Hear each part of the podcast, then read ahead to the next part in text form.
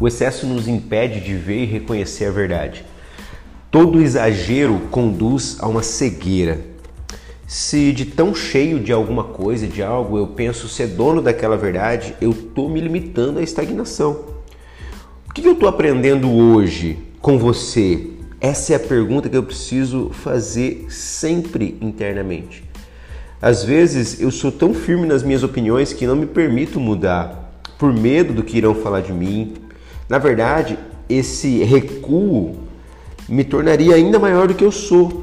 A humildade está para o crescimento, assim como o sol está para o dia.